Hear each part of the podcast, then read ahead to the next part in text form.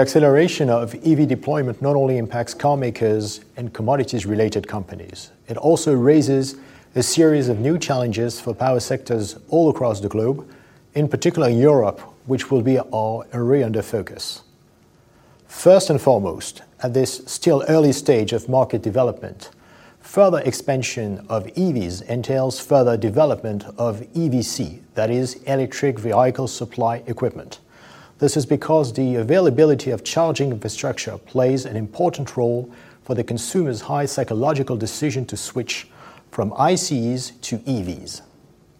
Looking at EVSE deployment, experiences thus far, we find that it's not a given because, one, the value chain is complex, involving a set of different assets and players with not only charging points, owners, and operators, but also utilities involved in power generation and distribution, and hardware and software manufacturers.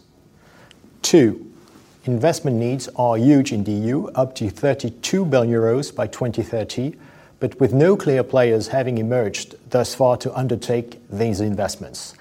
In the absence of a proper business model for charging points, it is unclear at this stage who will deploy EVSE. Will it be utilities, car makers, oil and gas companies? Also, to what extent governments will be involved in the financing of incremental EVSE? These questions remain unanswered at this stage. These sectors of EU's two biggest economies.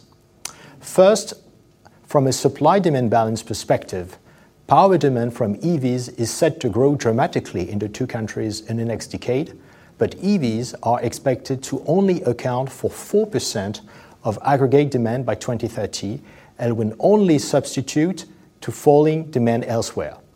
This is why we believe that rapid EVs expansion is unlikely to create a gap to fill in terms of demand satisfaction.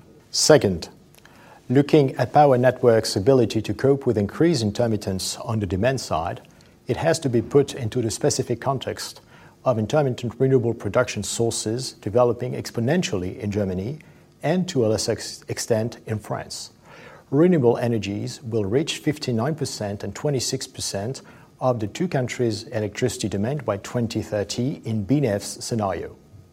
Because of this, the challenge on the demand side seems of lesser relevance than the one on the supply side. Better still, we see the gradual emergence of new technologies enabling EVs to return electricity to the grid, but also of car batteries used to provide electricity to home appliances at peak consumption hours. In both cases, further development of EVSE may offer new solutions to store electricity and manage power grids.